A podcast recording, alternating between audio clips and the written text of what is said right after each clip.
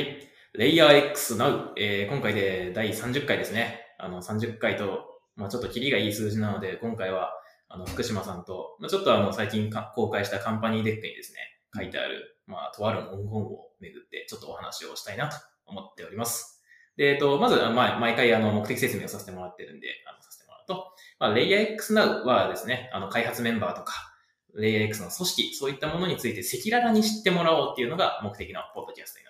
ります。あの、ブロックチェーンではなくて、まあ、SaaS、フィンテック、プライバシーテックの会社のレイヤー X っていうことを、まあ、赤裸々に知ってもらおうということで、まあ、あの、このポッドキャストを続けております。で、今回も、あの、前回引き続き、福島さんに来ていただいて、ちょっと今日はワクワクする話をいろいろ事業面で聞きたいなと思っております。よろしくお願いします。はいよろしくお願いします。でですね、あの、まあ、早速なんですけども、時間が惜しいと、めちゃくちゃ話が聞きたい。ちょっと後ろが詰まってる。そうですね。なんかスケジュール抑えるの大変なんで。で、あの、まあ、この前公開したカンパニーデック、はいまあ、あの、ぜひこれ、お聞きの皆さんには、あの、ひページ開いてほしいんですけど、まあ、あの、まあ、レイヤー X について、まあ、端的に知れる、まあ、スライド集を、まあ、用意したんですけども、まあ、その中にですね、あの実はあの四半世紀変わらない1000兆円市場みたいなキーワードがあったんですよ。もうつまり100年変わってないうん。しかも1000兆円もある市場って話が出てきていて、なんかこの辺についてちょっと触れていきたくて、うんこれってもう少し具体的に何を指してるんですか？そうですね。あの、レイアックスだと、今、あの、基本3つの授業やっていて、あの、その中のうちの、まあ、その2つが今主力授業。で、あの、3つ目も、あの、将来の授業として今作ってるんですけど、その、1個目は請求書の SARS。で、もう一つがそのアセットマネジメントの領域をやっていて、ただこれ、聞いてる皆さんからすると、ちょっと遠い話な気がするんで、そこは実はなんか2つの1000兆円を扱っていますと。二つ ?2000 兆円ですね。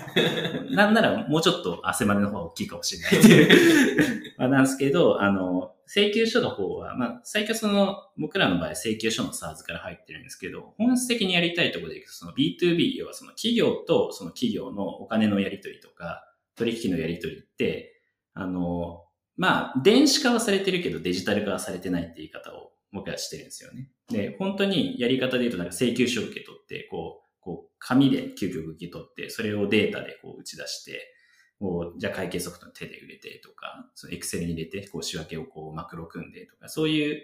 アナログな業務をやっているんですよね。で、そこのその年間のその取引量って B2B の取引でいくと、大体日本だと1000兆円って言われてるんですよね。うーん1000兆円ものお金が、こう、頑張って人力とか紙とかでこう動かされてるっていうのが、まあ今の日本。ほとんどが請求書処理。99%請求99%。書。だから999兆円ぐらい。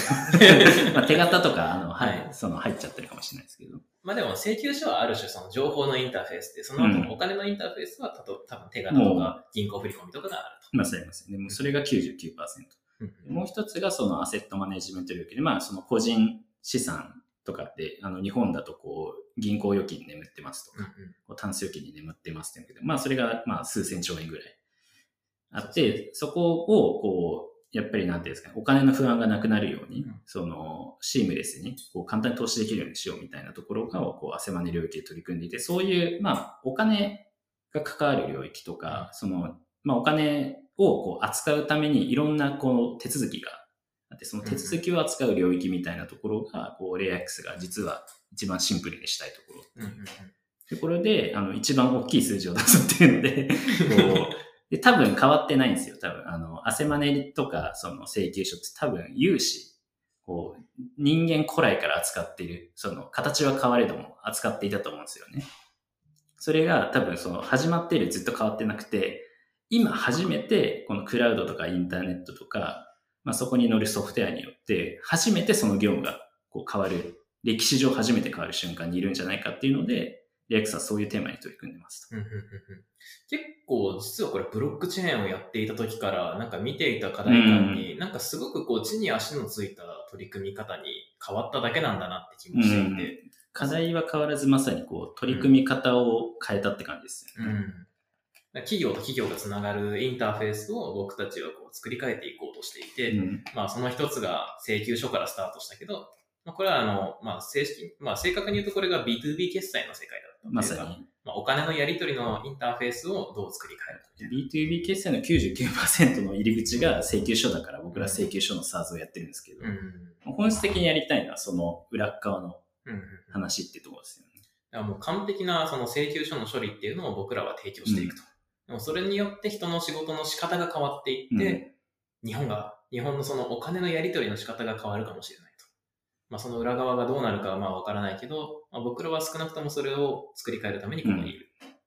めちゃくちゃワクワクするじゃないですか。そうなんですよ。最近とはいえちょっとなんか僕らも文脈共有してるじゃないですか。うん。で最近こうどう言うと伝わるかなみたいなのを考えてるんですけど、うんうん僕らってこう日常生活で PayPay とか使うじゃないですか。Netflix とか使うじゃないですか。メルカリとか使うじゃないですか。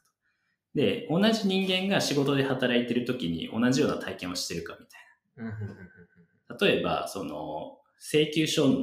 考えてみましょうと。こう、でこう紙が来ますと手で打ちますと。でこれをこう何の疑問もなくやってるんですけど、例えばメルカリでこう写真撮るじゃないですか。そのこのマイク、例えばこう売り売っちゃダメですけど、売りたいなみたいな感じでやると、今って価格自動でサジェストされるし、画像認識されて、これマイクだね。では、その過去マイクってこれぐらいの値段で売れたねうん。サジェストされるし、まあそういうキャプションとか画像とかも割と半自動的に作られて、でもうポチッと押すだけで出品できるじゃないですか。で、出品した後も結構その決済とか、じゃあ売れたらあのメルカリのそのメルペイのところにお金がチャージされて、それそのままコンビニとかで使えるんです。銀行に下ろしに行くとかもやってないよねと。メルカリでこう、パシャッと取ったものが、こう、まあ、こう決済されてお金に変わって、また別の決済に使えるよねみたいな、ああいう滑らかな循環ができてると思うんですけど、これを請求書に置き換えてるのがレイヤー X インボイスなんですよ。実は。僕らがスマートフォンだったら QR 決済でピッてやってたところがそうそうそうそう。なんでこう会社間ではこんなにいくつもいくつも手続きを挟まなきゃいけないんだと。まず請求書来て、なんでサジェストされないのと、まずアップロードしてるの？に、うん。なんで手で打ってるのとか、なんで仕分けとかサジェストされないのとか、支払いに行くときもなんで自動で支払われないのみたいな。なんで自動でその企業のウォレットみたいなのがチャージされないのとか？で、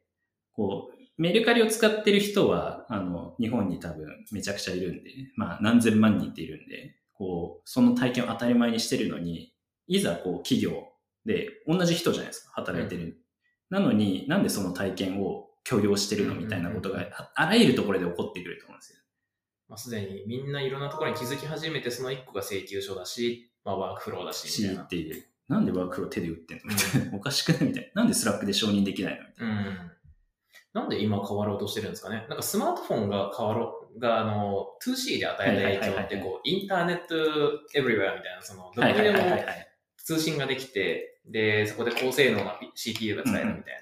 まあ、この結果で、こう、アプリとしてすごい高度なものはいはいはい。まあ、例えばさっきの、あの、このマイクの処理みたいなところで言えば、エッジである程度の処理をしてサーバーと連携するから快適な体験ができるみたいな。まあ、そういう進化があったと思うんですけど、なんか、なんでレイヤー X は今ここになんで取り組あの取り組み始めたかみたいな。はいはいはいはい。一つはコンシューマーの反逆が起こってると思っていて。なるほど。今週はあの例えば、自分たちが、あの、どうしても入れたいと願って入れた SaaS って、なんかいくつかあると思っていて、例えば、あの、まあ、 Slack とかって多分個人で使ってて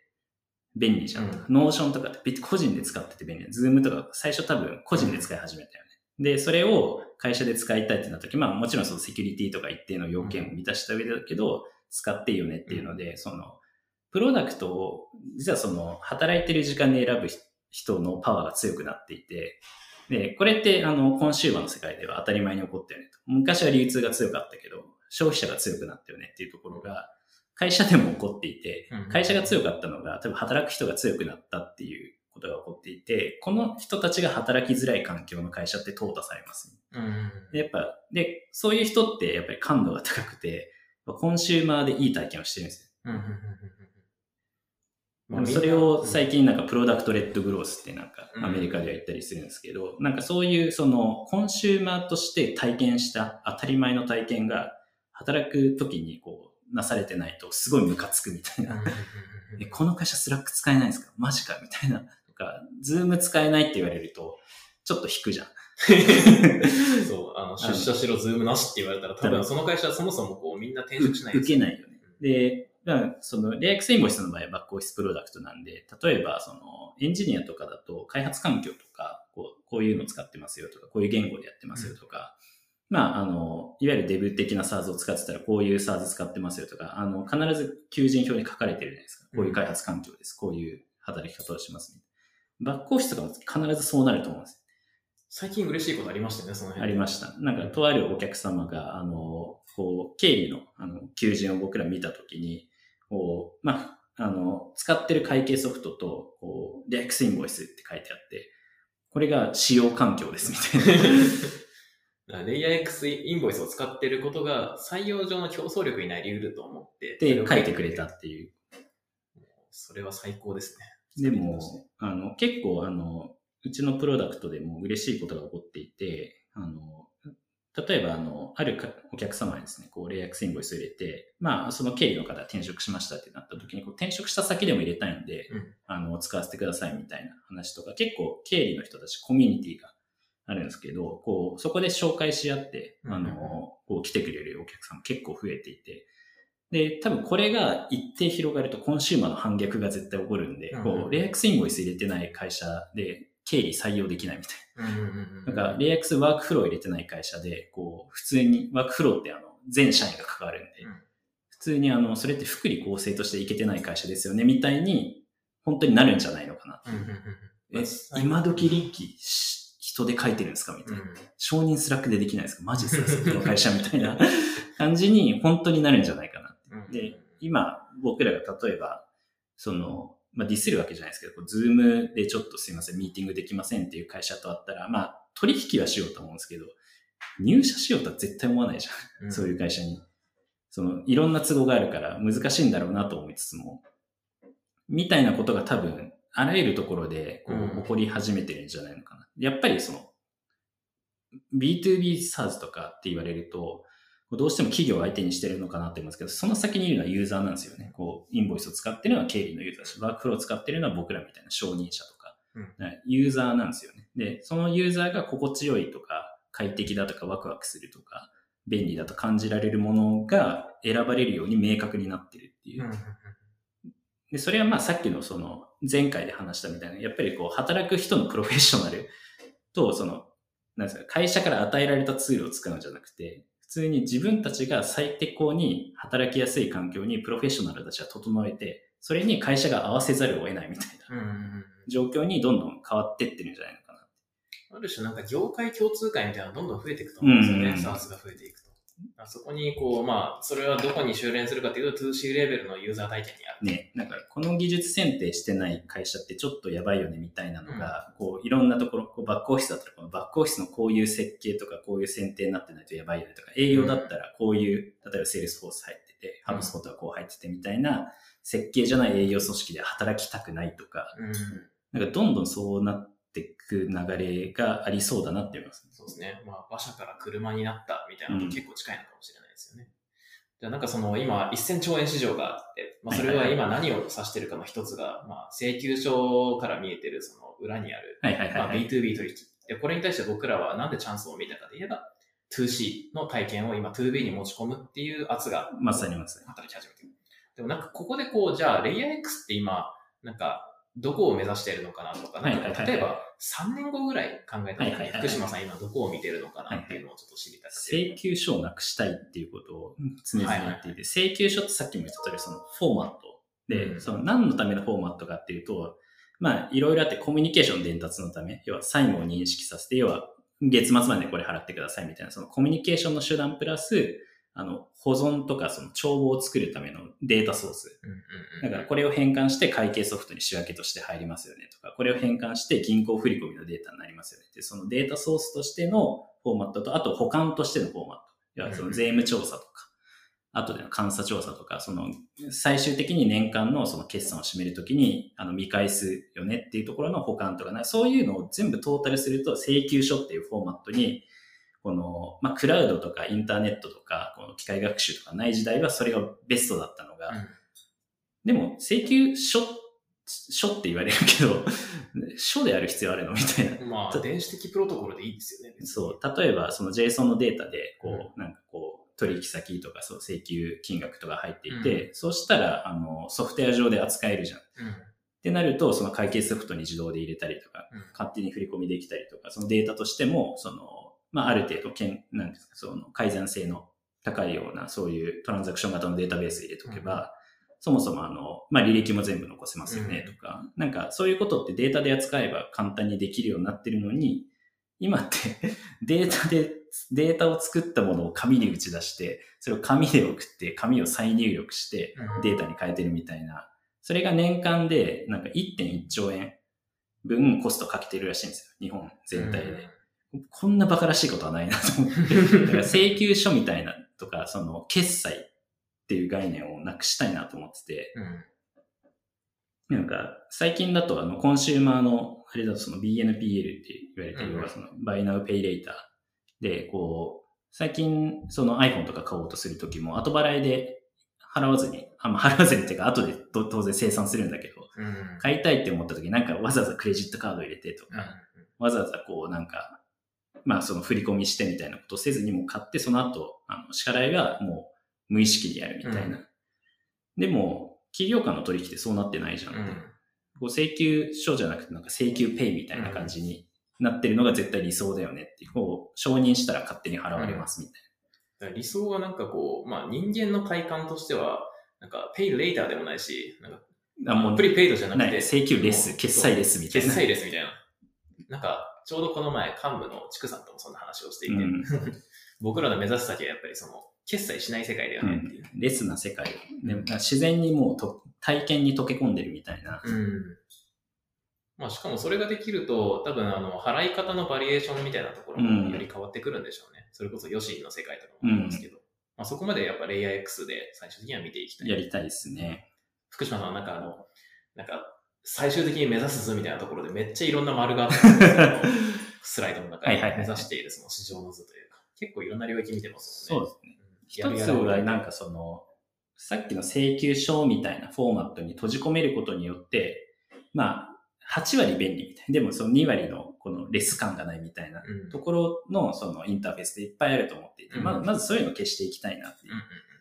そうやって僕らのこう業務プロセスを全部作り変えていって、うん。その先にまあそういった3年後のその請求書なくなる世界みたいなのうんが実現するみたいな。会社と会社がつながって。なんかそれに対して今こう、レイヤー X 多分これ聞いてる人ってこう、入社するかどうか気になってる人みたいなはいはいはいはい。だと思うんで、なんかちょっと最後にですね、もう時間もなくなってきたので、あの、今、レイヤー X でどういうフェーズでどういう人に来てほしいのかみたいなところだけ、はいはいはいはいはい。ちょっと福島さんになんか、ポジショントークでも何でもいいので聞きたいなと。そうですね。二つあって、一つがその SARS 企業としてのレイヤー X を見たときに、どれぐらいのフェーズかっていうと、まあ、よく SARS で言われるベンチマークが、その ARR100 億、どれぐらいいきますかその言ってる会社は大体そのユニコーンと呼ばれるような会社になっていると思っていて、それの、なんか ARR100 億いく5年前ぐらいの会社っすと。で、その段階で何が起こるかっていうと、例えば今、そのレイヤー X 全体で言うと50名ぐらいなんですけど、これ500名の組織になります。で、その中で、こう、営業のリーダーとか、そのマーケティングのリーダーとか、その、それに適用するそのプロダクトの数みたいなところがなんかすごく増えていく時期で、やっぱそういう増えていく時期って、その、一、そのビジネスマンとか一エンジニアとしてすごい成長機会がいっぱいある。その不確実性が高いところを確実にしていくみたいなところですごくその検証するそのイシューもいっぱいあって、すごい働いてて楽しいタイミングで、その SaaS 企業として見たときは、この ARR100 億いく、まあ5年前ぐらいのフェーズだと。スマート HR とかフリーの5年前ですよみたい めっちゃ美味しいじゃないですか。な。楽しそうに聞こえるよね。で、もう一つが、その、さっきのその、まあ、1000兆円に挑むみたいなところで、まあ、ある種お金に近い領域をやってるんで、僕らフィンテックの会社とも捉えることができるんですよね。で、この、今、アメリカとか、その中国とかで起こってることって、やっぱりそのソフトウェアの会社とそのフィンテックの会社がこう融合していくっていうことが明確に起こっていると思っていて、それが、あの、まあ、ある意味一番社会の最先端にいて、僕ら、あの、そういう会社になっていきますと、明確にあの意思を持ってやっているので、ただの SARS 企業じゃないですと。なので、なんていうんですかね、その SARS って聞くと、その、まあ、その、エンジニアとかからすると、例えばプロダクト増えてきますよって言っても、その、抽象的に見たときに、いや、設計一緒じゃんとか、うん、結局こういう作り方をすれば、こう SARS プロダクトってでき、できちゃうよねみたいな。それを仮に1個あろうが、こう10個作ろうが、エンジニアとしてその幅が広がるわけじゃないとか、PDM として、PM として幅が広がるわけじゃないっていう意見は、あまあ、確かにそうだなってあの、そういうフィードバックを受けることもあるんですよね。で、それは確かになと思うんですけど、僕らは結構その事業が複層的に持っていて、それこそ、あの、松本さんがやってるの MDM でのそのフィンテックのところとか、SARS の事業も今フィンテックのところにこう、まあある程度こう侵食しようとしてるしとか、まあそれらをこう、その5年後を見ているその、まあデータがこういろんな社会に共有された状態で、その、そのデータをプライバシーを守りながら、こう、便利に扱えるみたいな、そういう、そのディープテックの授業もやってたりとか、その授業の幅が結構広いっていうところが、その、SARS に行くみたいなことを思ってる人っていると思うんですよね。その、そのネガティブな意味じゃなくて、授業として伸びることは分かったけど、その、自分がこの給食、なんか、要はエンジニアとか、そのビジネスマンとしてこう見たときに、伸びることは分かったけど、自分のキャリアとか自分のスキルと連動しないな。だから嫌だなっていう思う人って結構いると思うんですよ。うん、SARS って結構型化できるし、みたいな。でも僕ら、あの、型化できる部分は丁寧にやりつつ、型化できない領域に結構事業侵食していこうとしているっていうところが、実はあの、他の SARS と違う、全然違う。ゆえに最初から複数の事業もやってるし、うん、複数のケイパビリティを持とうとしてるし、ライセンスとかも取ったりしてるし、そういうところが、あの、面白いところかなと思ってますね。なんか会社としては本当に領域となんか深さとそれぞれ結構メッシュを切って、うん、いろんなところに挑戦していこうとしているんで、まあ、本当機会は溢れてるなというのは思いますね。うん、まあ、全然人足りないんで、もっとやりたい機会がずっとできてないぐらいですかね。あと、全然違うレベルの話だけど、なんかメンバーのプロフェッショナリズムが高くて、たの働いてて楽しいよね。めちゃくちゃ楽しいよね。本当に気持ちいい。マネジメント辛いみたいな話を一度もなんか自分感じたことなくて、めちゃくちゃいい会社です、ね、悩みがあれだもんね。あの、基本、どうやったら、あの、この魅力を、ちゃんと伝えられるかみたいな。うん、で、あの、未来のですね、まあ、これから450人とかうん、あの、採用していく中で、あの、いい会社いっぱいあるんで、どうやったら振り向いてもらえるかみたいな悩みで、あんまり内向きの、こう、悩みとかないよね。うん。なんかもうひたすらこれを伝えなきゃっていう危機感が今みんなにすごい強くて、もう、福島さんも今最優先事項は、当然なんですけど採用ですからね。採用、例えばその採用メッセージだよね。とにかくこう、その、今回はテスト的にこう、SARS じゃないなって思ってる人の心理を想像しながら、自分がもし、あの、一、そのね、働いてるビジネスマンとして、例えば SARS 企業に転職しないって言われても絶対転職しないから、うん、そこって何なんだろうってなると、あ、要はその不確実性の問題なのかな、うん、その結構新しいものを作るのが好きなんで、僕とか松本さんやっぱその、新規事業って言っても、その不確実性の高い新規事業と確実、不確実性のまあ、本当に低い、もう、こう進めていけばうまくいくよねみたいな新規事業って結構パターン分かれると思っていて、で、X はどっちかっていうと、こう、わけわからない方に 行く会社であると。まあ、すでに3事業やってる時点で、わけわかんないやってもらってるなと思ってるんで。はい、あんまり理解されないもんね。その理解されないというか、その、アンチパターンって言われます、ね、情動からは外れてるから。でもそれがこの会社の面白いところだと思ってますね。定石通りやるところよりも定石通りやらないところが何かがその会社の文化が一番現れるところだなうん。ユニークネスというかね、うん、なんかこう僕らが、僕ららしさをどこに持っているかみたいな。僕らそのリモートとかにしてるけど、今の世の中であえてリモートにしてない会社とかって多分相当な意思を持ってやってるとか、うん、こう、SARS ってその、1個の事業だけ、1個のプロダクトだけ磨いた方がいいよねっていう言われる中で、あえてエクスパンションする方を選んでるとか、うん、そういうところこそが多分その企業の、そのなんでなんですかっていう、うん、その逆に定石通りやってるところって、定石ってどんどん溜まっていくんで、なんか、定石が、うん、そこは多分どこも似てくるんですよね。うん。定石溜まってくると、もうどうしても資本戦争になってしまうと思うので、うん、まあ、レッドオーシャン中のレッドオーシャンみたいなレベルだと思ってまあ、そういう意味でも僕らは定石から外れることを今後も意図してやっていくんで、うん、まあ、サースの会社というよりはわけのわからない会社と一回話聞きに来てよっていう感じですかね。そうですね。はい、なんかチャンスいっぱいあるぞと。はい、チャンスいっぱいあるので、まあ、皆さんぜひ、あの、まずはカンパニーデックとか、あの、我々の採用情報ページ見ていただけると嬉しいなと思っております。すいません、本当は、あとね、1時間ぐらい喋ってる気がしてるんですけど、ちょっと、子育てハックみたいな福島さんのミーティングがこれからあるので、はい、すいません。こ次回、次回のテーマは、子育てをいかにハックするかみたいな。お、いいです。ちょっと子育てハック会やりましょう。いろいろやったんで、聞きたい人めっちゃいそう。福島さん何考えて子育てしてるかみたいなのめっちゃ聞きたいパパいそう。はい、ぜひ話しましょう。す。じゃあ本日はありがとうございましたありが。とうございました。